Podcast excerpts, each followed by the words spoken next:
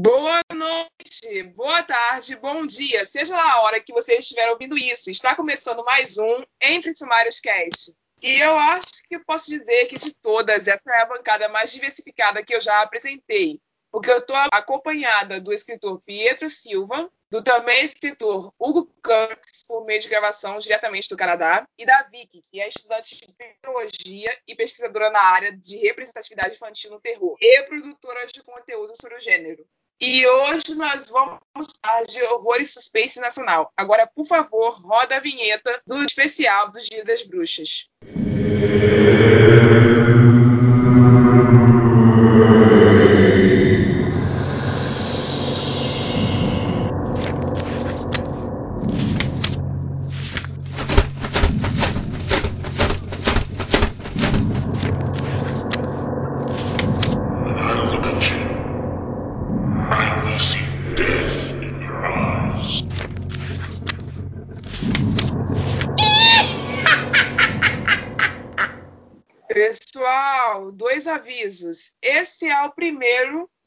Dois episódios especiais que nós vamos ter sobre o Dia das Bruxas nesse podcast este ano. Então, por favor, acompanhe ambos. E, por favor, lembrar sempre de mencionar o nosso Twitter, arroba sempre que for comentar sobre este episódio ou outro qualquer. E se você estiver nos ouvindo pelo Spotify, por favor, siga o nosso programa. E se você estiver conosco pelo Anchor, por favor, deixe-nos uma mensagem de voz que a gente inclui no encerramento do próximo. E agora é a hora de vocês, book ouvintes, que ainda não leem terror nacional, pegarem o bloquinho de notas e começar a anotar os nomes dos autores clássicos que eu vou recomendar durante a primeira parte desse bloco. Álvaro de Azevedo, o obrigatório, e o pioneiro dessa levada de gênero que a gente vai falar hoje aqui. Sem dúvida, o santo padroeiro da literatura nacional de terror, reconhecido como o maior expoente do movimento gótico e do ultrarromantismo em terra brasilis.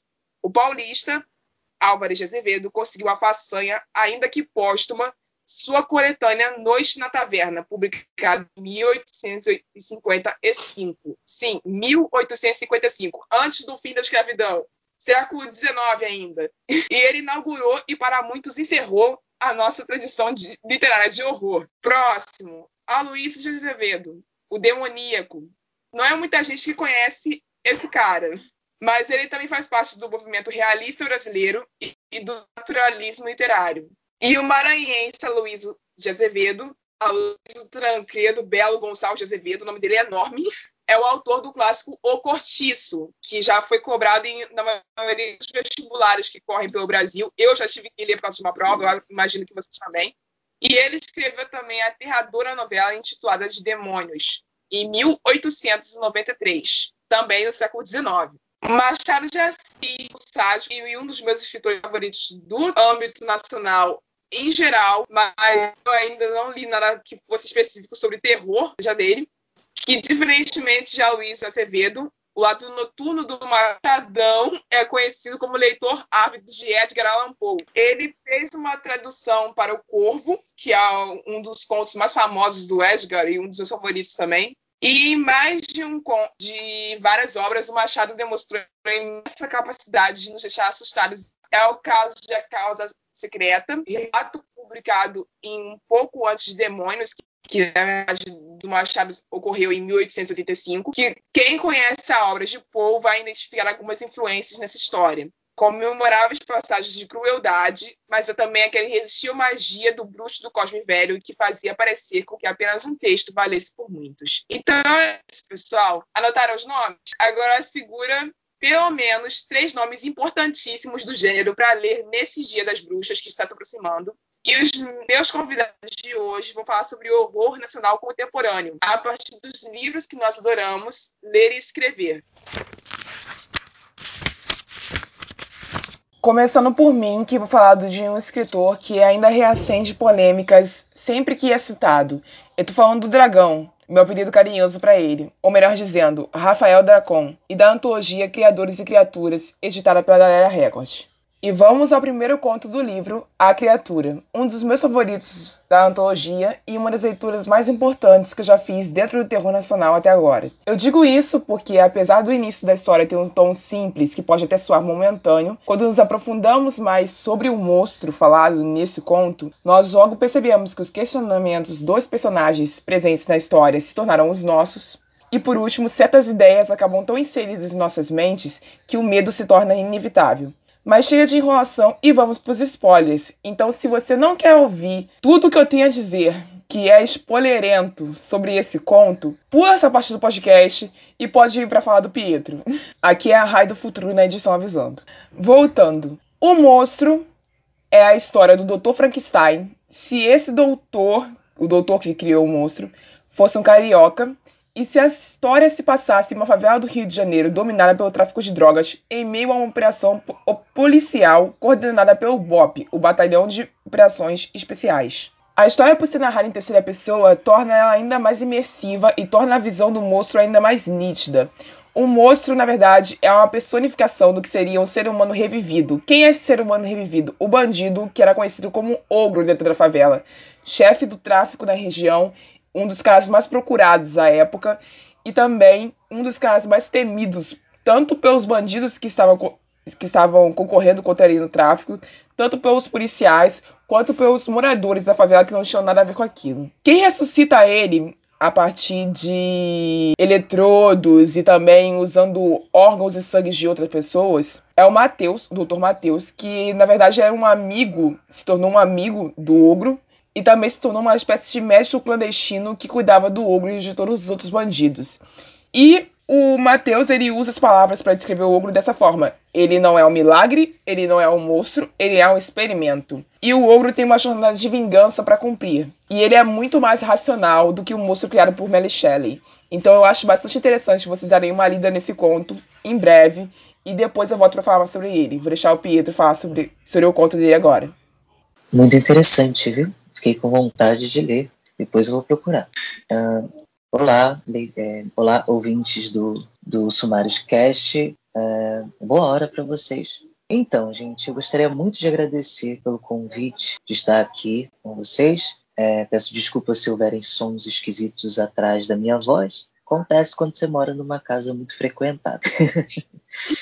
uh, então, gente, eu Sou Pietro Silva, autor dos livros Através da Janela, Contos e Crônicas de Horror e Angústia, que é minha coletânea de contos de terror, tem Eternidade e Poemas de Sagitário. Eu moro no Rio de Janeiro e vivo profissionalmente dos rendimentos dos meus livros, que são bem poucos, convenhamos, né? Mas todo mundo sabe, a gente já está cansado de saber disso. uh, eu quero aproveitar essa temática fantástica que é uh, terror nacional, para falar que nós devemos e muito, sempre que pudermos, divulgar e enaltecer a literatura nacional. Tudo que a gente precisa como leitor, nós temos aqui no nosso Brasil, sabe? A um preço justo e o valor cobrado, vocês sabem, sempre vai para alguém que realmente precisa, que é o autor nacional. Eu quero falar com vocês sobre folclore brasileiro, tentando entrelaçar com esse tema que é o horror. Né? Uh, no folclore brasileiro, a gente vai encontrar uma porção de lendas e é bom ficar atento às mais desconhecidas, porque são as mais assustadoras e até as mais bonitas. Né? Tudo tem uma, uma grande ligação no nosso folclore com a natureza, que são lendas que normalmente surgiram dos povos indígenas, então cabe também uma reflexão aí. É, nosso país ele tem origens no mar, na terra, nos rios. Por isso, ouvintes, lembrem-se do cuidado ao meio ambiente sempre que votarem em alguém eleições municipais aí, né? Bom, eu separei algumas lendas para falar um pouquinho para vocês as minhas favoritas do, do, nosso folclore nacional. E aí vocês uh, interpretam ou não como horror. Eu acredito que tudo dá para a gente levar nos dois, nos dois lados, né? No lado mais sombrio e no lado mais levinho. Todas essas lendas a gente consegue fazer isso. E vocês vão entender. No nosso folclore, a gente tem a Matinta Pereira, uma bruxa, uma bruxa que se transforma num pássaro agorento. Ela pousa nos muros e nos telhados das casas e ela simplesmente começa a assoviar sem parar. É um, é um, é um assovio, é um assovio assustador, né? Como se ela já não fosse assustadora o suficiente, sendo um pássaro que pousa no seu muro de repente para assoviar. ela só para se você der a ela tabaco, que além de ser uma bruxa assustadora que vira pássaro e assovia, ela também é fumante. É lógico, é para dar o ponto final. Gente como a gente, né? É, temos a boiuna, ou boiuna, não sei, Eboyuni, que é uma cobra enorme, muito grande, muito, muito, muito, muito grande. Pensa aí, gente, numa cobra grande. Imaginou? Agora imagina uma cobra ainda maior. Pois é, imaginou uma cobra imensa, não imaginou? Então, ela é ainda maior do que isso aí que você imaginou. E ela se transforma em embarcações para atrair outras embarcações ao naufrágio. Ela vira um barco para atrair o barco e fazer o barco naufragar. Pois é, ela é muito doida, né, gente? Muito surtada. Se o Lovecraft soubesse da história da boiuna, eu aposto que o Túlio dele seria, na verdade, boiuna. Bom, não dá para esquecer, não dá para esquecer também da nossa queridíssima sereia Iara, encantadora de homens e assassina sem escrúpulos. Quem que precisa de Rihanna quando temos aqui no Brasil a nossa querida Iara, né? Caiu na rede da Iara, é homem morto. Agora você imagina, é uma sereia de água doce, que é uma novidade, né? Nós conhecemos, nós lidamos muito com histórias de sereias que são sereias de água salgada, sereias que moram no mar, que vivem no mar. E a gente tem uma sereia de água doce. E muito pouco se explora disso na, na, literatura nacional. E é um ser tenebroso, é um ser, uma mulher que é assassina de homens mesmo. Está incrustado nela, ela é assassina de homens. Explorar isso, não tem? Bom, imagino que alguma, algumas literaturas nacionais já estejam explorando isso, muito desconhecidas. Se alguém souber de alguma literatura nacional que explore a figura da Yara, deixa aqui como sugestão é, no, no, Twitter do, do Sumários Cast, uh, no Instagram, né? Comentem aí pra gente, pra, pra nossa querida Rayane comentar o próximo episódio. É, e nós temos também sequestradores de criança, que é uma coisa que acho que todo mundo já ouviu na infância. Cara, sequestrador sobre sequestrador, não é? Você vai citar um dos meus traumas agora. ah, Porque a minha então. mãe então... ficava me botando medo com isso todo santo dia quando era criança. Putz, grilo. Todo mundo passou, todo mundo passou por essa fase que a mãe colocava medo por causa desses sequestradores de criança, nossas lendas nacionais muito legais, né? Nada traumáticas para as crianças. Nada, nada. então, que a Rayane tinha muito medo e eu também, do Papa Figo, ou também chamado de o Homem do Saco. É, gente, o Homem do Saco, gente, tá? não dá. É um trauma de infância real. O Homem do Saco, ele vinha com um saco e ele sequestrava as crianças que não se comportavam ou que estavam na rua sem, sem, sem, é, sem, sem, fora dos olhos das mães, né? Então, gente, por favor, isso é, isso é terrível. Não façam isso com seus filhos. Não, não conta nada de história do Papa Figo ou do Homem do Saco, essas coisas, não. Vai traumatizar. e temos a Cuca, a Cuca que foi abordada pelo Monteiro Lobato no sítio do Pica-Pau Amarelo, é, de uma forma infantil, e mesmo assim ela causava medo. A Cuca na infância, eu lembro que eu olhava para aquela porra e ficava, gente, que coisa horrorosa que é isso. Esse negócio vai, vai vir no meu sonho e vai, vai me comer, né? É, tipo, Você teve alguma experiência, uma experiência assim, ah. E não com a porque a Cuca tinha uma trilha sonora ainda, que era feita pela Cássia Eller, que ajudava ela a ficar duas vezes mais assustadora. Cara, era a Cuca. Outro trauma. A Cuca é trauma, traumaticíssima, não dá. Agora você imagina só, gente, ela é uma bruxa uma bruxa velha da mata e é uma jacaroa, se não bastasse ela ser uma, uma bruxa. Ela é um, misto de humana com jacaré. É um jacaré que anda duas, sobre duas pernas. Agora você imagina, gente, não basta ser um jacaré. Ela precisa ser uma bruxa ainda, para piorar a situação. O que não me faz tá. perguntar, como será que ela foi concebida? E então, né? Cabe um conto escrito sobre isso aí, acho que seria muito bizarro.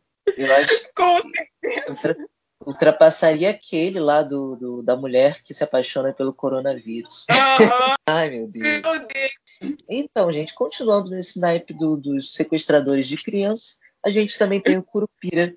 Para mim, é o mais assustador de todos. Ele é um ruivinho, um homem ruivo, remédio de altura, tem os pés virados para trás, as mãos viradas para trás, dentes pontiagudos e Se não bastasse isso, ele é acompanhado sempre de um porco selvagem. Às vezes ele carrega um, um cajado, né? Depende muito da lenda, é que varia, né? Mas ele também pode levar um cajado. E ele, para mim, eu, na minha cabeça, é um trem muito assustador. Ele é um negócio que gente, não tem, não tem condições. O cara tem os pés virados para trás, as mãos viradas para trás, e ele vem uma vez ao ano, né? Depende também, varia a lenda, mas a lenda que eu conheço é que ele vem uma vez ao ano e sequestra uma criança, que seria o alimento dele. Agora você imagina, coisa horrível, coisa horrível, terrível.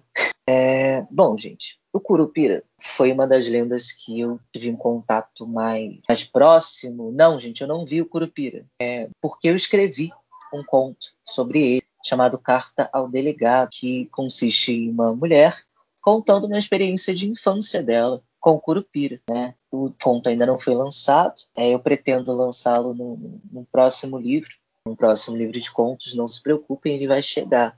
E eu queria ler um trechinho para vocês, deixar um trechinho aqui, já que esse negócio é sobre horror, eu garanto que vocês vão se assustar. Vamos lá. Quando terminei de beber água, me apressei para ver se alguma das crianças havia acordado nesse meio tempo. Uma última olhada antes de sair. Todas permaneciam deitadas, cobertas e num sono profundo. Ótimo, estou indo, pensei. Virei as costas e, antes de atravessar a porta da sala, ouvi um barulho estranho. Eram passos. Meu primeiro instinto foi voltar, pois na minha mente uma das crianças deveria ter se levantado. Antes de chegar ao quarto, porém, ouvi novamente e prestei melhor atenção. Não soavam como passos de criança. Não soavam como passos de adultos também. Quer dizer, quem quer que estivesse andando tinha os pés muito pesados, muito além do corpo. Acendi a luz do quarto para checar se meus irmãos brincavam ou se havia mais alguém ali, como meus pais, por exemplo, poderiam ter voltado. Nada disso. Tornei a apagar a luz e voltei para a cozinha, onde me sentei no escuro, iluminada somente pelos postes da rua. Não quis mais sair de casa, pois me vi preocupada. E se acontecer alguma coisa com eles? Eu sou a irmã mais velha e responsável. Aguardei ali por meus pais retornarem sozinho, com quase toda a casa na escuridão. Ouvi novamente ruídos de passos, batidas no piso vermelhão e socos dados nas paredes mal pintadas. Dessa vez vinha do quarto dos meus pais. Devem ter chegado, pensei. Virei à minha direita, deixando a cozinha, e fui até o quarto deles. Abri a porta com cuidado Enfiei a cabeça pelo vão para checar. Não consegui enxergar nada, então acendi a luz e descobri não haver mais ninguém ali, mais uma vez. Entrei, entrei para olhar mais de perto. Meus pais não tinham retornado. Isso era certo. Abaixei para checar debaixo da cama, pensando se não havia um intruso, um ladrão, com a coragem a mim ensinada pelos velhos. Antes dos meus olhos poderem assimilar qualquer coisa ali embaixo, a porta se fechou com força atrás de mim. Gritei, me vi aterrorizada, quase travei. Fiz o corpo reagir à força, corri para abrir a porta, ver quem estava ali, proteger meus irmãos, enfim. Estava trancada, realizei. Aí me desesperei muito além, bati as mãos contra a porta e gritei por ajuda. Gritei para meus irmãos se protegerem, se esconderem, procurarem seus meus pais. Gritei e gritei, mas não tive resposta. Eventualmente, ouvi a voz de Paulo chamando meu nome. Chamei por ele do quarto, pedi para chegar perto. Ele veio. Ordenei para acordar Angélica e pedir para ela abrir a porta, por ser a mais velha. Portanto, a que melhor poderia lidar com aquela situação. Só que ele não entendeu muito bem o que eu disse. Coitadinho, devia estar sonolento. Paulo ficou em silêncio e os mesmos ruídos de passos ecoaram pelo espaço. Por mais inimaginável que pareça, ouvi grunhidos de um porco, mas que não pareciam de um porco comum.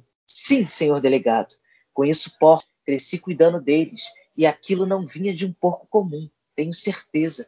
Os grunhidos eram sombrios e ecoavam toda a casa. Cada pelo do meu corpo se arrepiou. Estou arrepiada agora, só de lembrar. Apoiei a cabeça sobre a porta, respirei fundo e busquei pensar numa solução. Aí ouvi gritos. Gritos de Paulo. Depois ouvi coisas batendo contra a parede objetos caindo, sendo arremessados, e o choro e grito das minhas três pobres irmãs. Gritei com elas de maneira mais grave e alterada. Implorei por socorro pelos vizinhos, meus pais. Ordenei que fosse embora quem estivesse ali, para não machucar meus irmãos. Bati as mãos, os pés, tudo que podia contra a porta e tentei não chorar. permanecer forte. Tentei quebrar a maçaneta, também não adiantou. Tudo ficou silencioso de repente. Não ouvi mais o choro e grito dos meus irmãos, nem passo, nem grunhido medonho, nada. Em seguida, Paulo berrou em desespero: Socorro, socorro, me salva, maninha. Ele está me levando embora, ele vai me matar. Não consegui mais gritar. O som não saía, somente lágrima potência. O barulho dos passos recomeçou, aterrorizante, sobretudo porque não era nada comum, nada natural. Eu, impedida de fazer qualquer coisa, deixei meu corpo cair, encostei meu rosto no chão gelado e chorei como nunca. Esse, senhor delegado, foi um dos momentos mais desesperadores da minha vida e certamente o mais revelador, porque involuntariamente acabei por enxergar pelo vão da porta no chão e o que vi é o grande motivo pelo qual escrevo essa carta. Pude ver a parte inferior de, de um corpo, algo que parecia ser um homem, porém não era um. Seus pés me pareceram encardidos, imundos, imundos mas isso não era diferencial estavam virados, invertidos, de modo que só era possível perceber a anomalia ao vê-lo andar com as luzes apagadas. A luz da rua, vindo das janelas, contudo, iluminava suficiente para saber o quão aterrorizante era. O som feito por ele ao andar era de ossos se quebrando, a coisa mais horripilante que já ouvi em toda a minha vida. Arrastava Paulo pelo chão, suas mãos exibiam garras afiadas, negras, também viradas para o lado contrário. Um porco selvagem o acompanhava, o que, explica, o que explica os grunhidos. Só que não tinha o tamanho de um porco selvagem comum. Era maior, era maior que gente. Minha boca simplesmente travou. O medo a travou e não podia gritar. A criatura seguiu a arrastar meu irmão até a porta da sala, tão aberta. A luz da rua, quando a transpassava, o iluminou por completo e pude vê-lo inteiro, Pude vê-lo, senhor delegado, e até hoje nunca vi algo tão real e medonho. Um ser de cabelos vermelhos, de pele também avermelhada e rachada como barro no calor. Seus pés e mãos, como já mencionei, invertidos. Era o Curupira, senhor delegado. Era o Curupira. E acabou. O que você achou, Raia? Caraca! Então, assim, das lendas brasileiras que eu conheço, até o presente momento, eu não tinha medo do Curupira. A partir de agora eu tenho. não, é sério, eu não tinha medo dele. Agora eu comecei a ficar. Agora eu comecei a ficar preocupada. Eu comecei a ficar bem preocupada. Cara, é, tu, permita-me dizer, tu escreve bem pra caramba. E, e, essa história me fez lembrar daqueles momentos de reunião em volta da fogueira, com uma pessoa mais velha sentada no meio, sentada perto da cabeceira e contando para um monte de crianças super curiosas. Essas cenas de filme acampamento. Cara, isso aqui tá muito bom. Eu sei que vai ter um pessoal que não vai dormir depois de ouvir isso, mas É, pessoal, cuidado, por favor. Ai, meu Deus. Bom, e aí, gente, as lendas, é, é, como eu falei, as lendas brasileiras, elas são assim. Elas são meio pueris, elas são para assustar criança, mas se você pegar a síntese da, da lenda, do folclore, você consegue transformar num terrorzão tenebroso. Consegue, você consegue. Porque são coisas assustadoras, só que são coisas que são tão irreais que a gente não, a gente não se assusta com elas, porque elas estão muito longe da, da, nossa realidade. A gente nunca vai imaginar é, que uma cobra gigante vai aparecer na nossa frente. Não vai. A não ser que você tenha o costume de nadar no rio, por exemplo. Né? Por isso que essas lendas elas são mais indígenas. Mas você pode ambientar, você pode transformar num terrorzão, num horror cabuloso. Né? E para encerrar, é, essa parte da, das lendas. Eu espero que vocês tenham gostado. Eu separei as lendas que eu pessoalmente gosto mais, mas depois pesquisem, vão muito mais a fundo, procurem as lendas menos conhecidas. Vocês vão gostar. É, Para terminar, eu quero falar de uma lenda especial que pouca gente conhece, que é intitulada a do Negrinho Pastoreiro. Mas aí a gente tira essa nomenclatura preconceituosa e vamos chamar de o Menino Pastoreiro. É, a lenda conta sobre um menino escravo que tinha um patrão maldoso. E aí, uma vez, ele foi pastorear cavalos e acabou perdendo um cavalo baio. Aí, o patrão que ele fez? Ele agrediu o pobre do menino violentamente e jogou ele no formigueiro. De maldade, né, gente? Mas aí, o negrinho, o menino, ele apareceu sem marcas no corpo.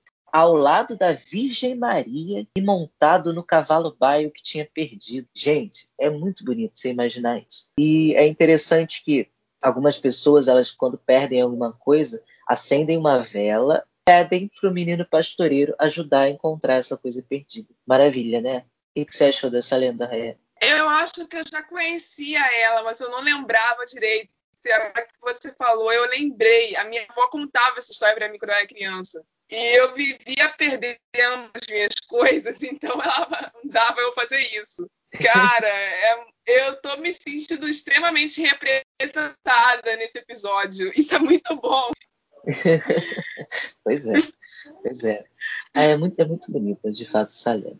E aí, gente, é isso. Tem muita coisa boa que o escritor brasileiro pode e deve abordar nas suas literaturas de horror, vindo aqui do Brasil, estando no Brasil. É claro que não estamos falando só de lendas urbanas e folclore, né, para você escrever o seu, o seu, seu terror nacional. É, você pode também abordar a violência urbana, usar de, dos casos reais tenebrosos brasileiros de crimes como base. E aí eu quero exemplificar com um filme chamado Macabro, que conta a história, fica a indicação, viu, gente? Macabro é um filme muito bom, tem uma fotografia muito bonita, de verdade, um dos filmes brasileiros com fotografia mais bonita que eu já vi. Muito bonito mesmo. Ele é todo gravado em Nova Friburgo, que é do Rio de Janeiro, sabe? Fica na Serra, é uma cidadezinha linda. E conta sobre a história dos irmãos necrófilos de Nova Friburgo. Para quem não sabe, foram dois irmãos que matavam e depois violavam sexualmente o corpo das suas vítimas. E eles fizeram isso por muito tempo, até finalmente serem capturados. O filme vale muito a pena, mas leiam também sobre essa história dos irmãos necrófilos, que vale muito a pena. Não, sinceramente, não vale a pena. Quem tem, sofre, quem, tem, quem é muito sensível, por favor, não leia. Mas quem não é tão sensível, leia. Leia porque é uma coisa assim muito, muito tenebrosa e é uma coisa que realmente, realmente aconteceu, tá? E também vale criar a sua história do zero que nem eu fiz no meu livro, Através da Janela, que eu não, não me inspirei em nenhum caso real, foi só a criatividade. A maior parte dos contos vieram em sonhos, então, mas tudo muito próximo de você. Os meus contos, eles são eles são em lugares que você conhece, que você pode passar. Por exemplo, eu tenho um conto, inclusive, sobre necrofilia, que é a personagem principal é necrófila, e se passa em Alterosa, em Minas Gerais. Né? Então é isso, gente. Brasil está aí para ser explorado no terror. Tem muita literatura nacional de terror boa surgindo. Eu queria aproveitar para citar Rafael Montes, Rafael Montes, tá? Vocês devem conhecer agora pela série, né? Bom Dia Vitória. É um Verônica. Bom Dia Vitória, meu Deus. Bom Dia Verônica. Verônica. Bom Dia Verônica. Verônica. Bom Dia Verônica. E leiam os livros dele se, e leiam literatura nacional de horror, bem como literatura nacional de todos os tipos. Passando a transição para o segundo bloco, pessoal, esse segundo bloco vai ser um espaço onde, como a maioria dos convidados de hoje são autores, para que eles divulguem seus trabalhos. É, vou dar uma introduçãozinha rápida aqui do porquê que eu achei importante fazer esse passo aqui nesse episódio. Porque eu escrevo terror já faz um bom tempo, de forma independente, e eu sei a dor que é você ser desse gênero e conseguir leitor para si, porque quando as pessoas procuram ler, elas não procuram o horror de primeira. É necessário muito força de vontade para você continuar nesse gênero e continuar se dedicando, porque ele exige muito da gente, emocionalmente, até às vezes. E um dos livros que eu escrevi e basicamente provou isso para mim, que resumiu a minha história com o terror, foi a minha antologia Fragante Delic, que seis contos reunidos em um livro só, cada um deles sobre um serial killer diferente, e cada um deles ocorre narrado em primeira pessoa, a partir da boca do assassino. Sim, brabo, porque mostrar o lado do assassino na história não é algo que muita gente está acostumado. Então eu tentei fazer isso e foram contos que exigiram muito muita carga emocional da minha parte, porque eu precisava falar de coisas horrorosas para exemplificação. O primeiro conto é sobre um padre que começou a matar pessoas, ele matou uma igreja inteira envenenada. Então, assim, eu sou católica e escrever sobre isso foi, foi pesado pra caraca. Colocar o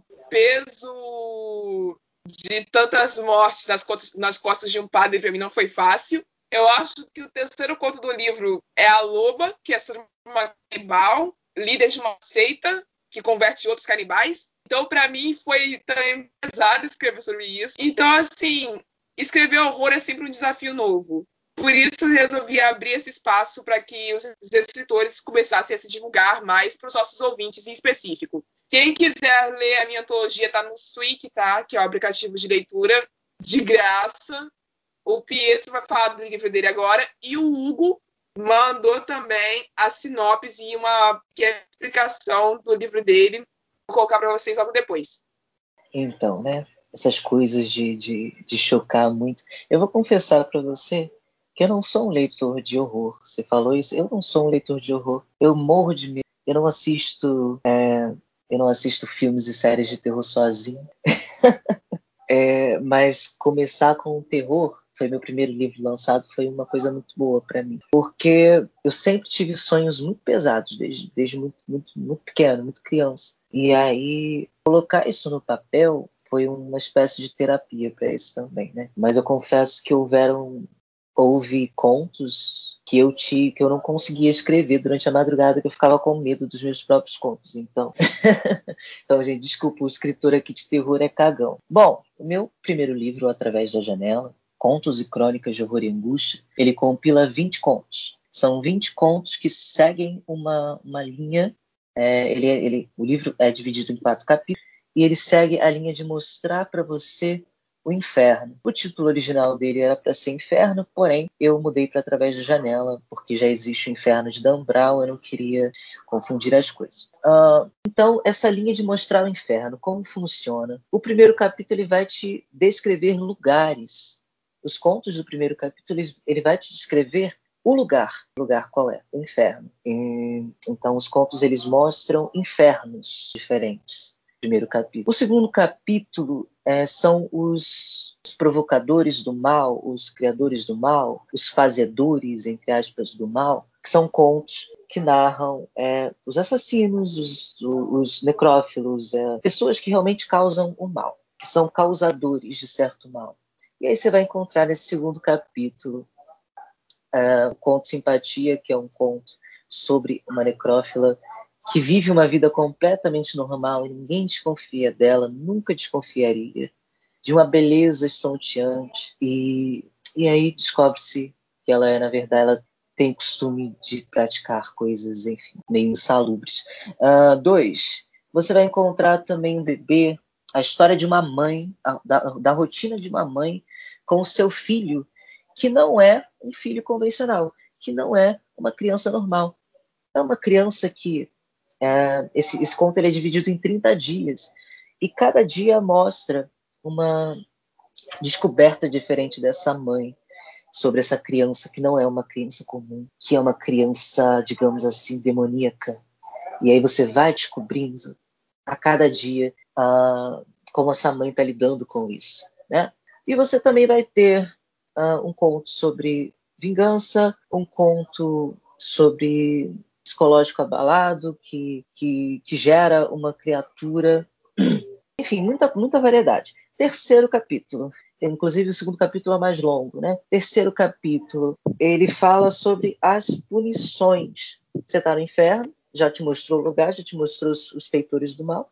Agora, as punições. O que são as punições? São o que essas pessoas receberam de ruim por terem feito coisas. E esse capítulo, ele é um capítulo curtinho, mas é um capítulo que vale muito a pena, muito gostoso também, muito rápido, rapidinho de ler. E o, que, e o quarto capítulo, que é o capítulo que fala sobre o proprietário do lugar. O proprietário quem é? Bom, vocês sabem quem é, né?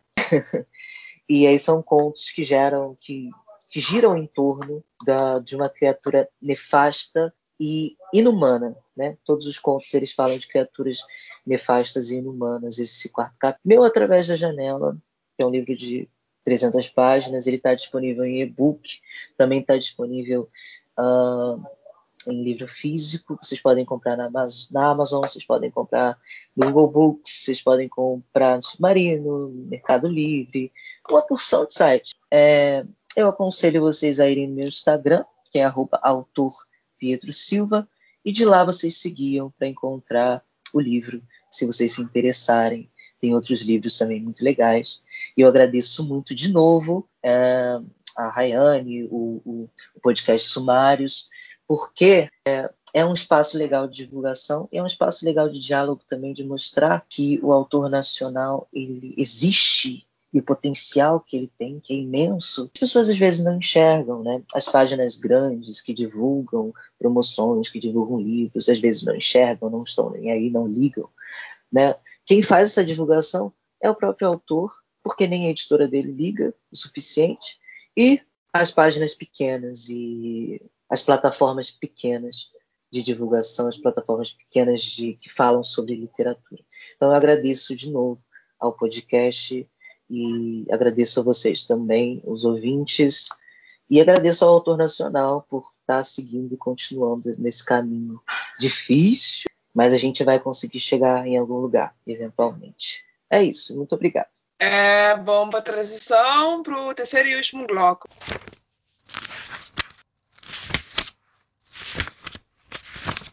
Pessoal, o terceiro bloco, vocês já estão cansados de saber, pudera né, quase 20 episódios no ar, nós vamos aos debates. É, um dos temas que a criatura, o conto que eu estava citando logo no início desse episódio, me faz querer é sobre lealdade e de como esse sentimento se revela através das histórias de horror narradas dentro desse livro, que é o Criaturas e Criadores. É a lealdade do monstro com o seu criador e a lealdade do monstro com seu próprio plano de vingança. Vamos começar pela primeira parte, a lealdade do monstro com seu criador. O Dr. Mateus, que é um dos narradores do, do conto, ele revela para Elizabeth, que está entrevistando ele logo no início, que o ogro, a criatura, não é um homem, não é um monstro, não é um milagre, é um experimento. Ele usa essas palavras. Por que, que ele acha importante usar a palavra experimento? Porque no momento em que ele estava revivendo o ogro, eu estou chamando de ogro porque ogro era o nome de bandido do cara, tá? Dentro do livro nunca é revelado o nome dele de verdade. Ele é sempre referido como o ogro. Quando ele reviveu o ogro, ele pensou no seguinte: que arma melhor existiria para eliminar bandidos que senão um bandido que pudesse colocar medo em todos os outros? Já que a polícia não resolve, certo? Faz sentido para vocês? Para mim, não, mas na cabeça do Rafael Dracon fez. e por isso ele escreveu esse conto. E, e é muito engraçado para mim pensar, e eu queria discutir com você, Pedro, sobre isso, de como, Sim. apesar de, da ideia ter dado errado, entre aspas, né, porque a Artura não mata só bandidos, ela mata simplesmente todo mundo que ela vê no caminho dela ela só permanece fiel ao criador dela, que o resto ela mata todo mundo, ela não tá nem aí se é aliado, se não é. Eu queria que você, você espalhasse seu ponto de vista se você, por acaso, escolheria esse mesmo caminho que o Rafael escolheu como escritor, ou se você daria outra, outra versatilidade de caminho para essa história. Não, então, eu acredito, eu, eu sou muito fiel à história que vem à mente inicialmente. Se essa foi a história que veio à mente, ela tem que permanecer. e é muito raro quando eu resolvo mudar um final, né? Normalmente eu tô chegando no final, o final já surge, papapum, acabou, fechou ali. Independente se vai agradar ou não. Os meus leitores me odeiam pelo conto A Casa das Memórias, é, que é um, um conto do, do livro Através da Janela. Já é bem no iníciozinho do livro. Porque eu fiz um final totalmente inesperado, que eles não, não esperavam, e é um final que acaba deixando deixando vago, ou então fica aquele gostinho de quero mais. Eles me odeiam por causa disso.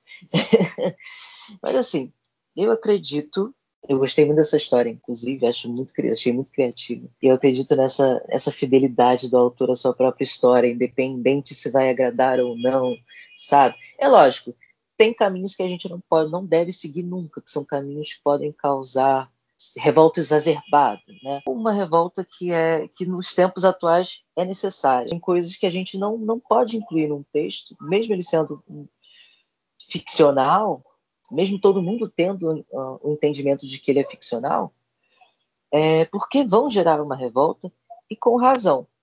Mas nesse caso aí do ogro, que matava todo mundo, mas não matava os bandidos, se agradou, se não agradou, é uma história muito criativa, uma história muito boa e que vale, vale ser colocada mesmo no papel. Gente, que maravilha! Conta a criatividade, né? Agora, é lógico que nenhum, nenhum escritor fica feliz com a reação ruim do público, né? é, mas é aquilo, a gente não pode agradar todo mundo. Nunca dá pra gente agradar todo mundo. Exatamente. e, assim, dentro dessa história, eu também peguei, me peguei lembrando do filme Tropa de Elite, porque os policiais em cena de, desse conto são do BOP. E ah. quem assistiu o primeiro Tropa de Elite sabe que o Bob fazia e faz atrocidades na cidade do Rio de Janeiro. Ele tortura pessoas, assassina inocentes, etc, etc. Não preciso ficar especificando aqui, porque todo mundo sabe o que, que o Bob faz e deixa de fazer. Quem não, não entende essa, essa história é só pegar o, o filme para assistir e já aviso, tomem cuidado. É, e o, o, conto tenta narrar como se fosse uma história de dois lados. Do lado de quem você fica? Do lado do Bop, que tá ali para matar e torturar pessoas, que não se importa com esses inocentes que vivem na favela, que ocasionam tiroteios o tempo todo, ou do monstro que tá matando esses policiais? Quem é o verdadeiro monstro? Entendi. Ele... É engraçado, é bom, é bom fazer uma crítica também sobre se esse monstro, esse ogro, não é justamente a polícia, né? A polícia que é criada pelo foi criada pelo Estado para matar, caçar bandidos e mata todo mundo, não mata, não faz acepção do que é bandido e do que não é bandido. Mata preto, pronto, acabou, né? Então, é terrível. Talvez é, tenha essa crítica aí dentro, né? De que o ogro ele, pode, ele é tão igual à polícia é. Não é uma crítica tão explícita assim, porque o Rafael Aracon ele opta por um caminho de deixar no ar a história. Ele fala assim, é, ele mostra pra gente explicitamente os dois lados. Primeiro ele mostra a face de alguém que é totalmente de fora do assunto. Depois ele entra com a face dos policiais. E por último ele entra com a face do monstro. E ele mostra pra gente, usando esses três lados da história, como, como você deve se colocar naquele lugar que lado você escolhe? Você seria o policial ou você seria o monstro? Você seria uma vítima ou você seria o espectador? No caso da Elizabeth, que ficou assistindo a coisa toda e depois teve que fugir para não morrer. Entende? É, é muito complicado você ler esse, esse conto e passar batido. Você não consegue. Eu mesma fiquei uns três dias repensando sobre o que, que eu tinha lido antes de passar pro próximo.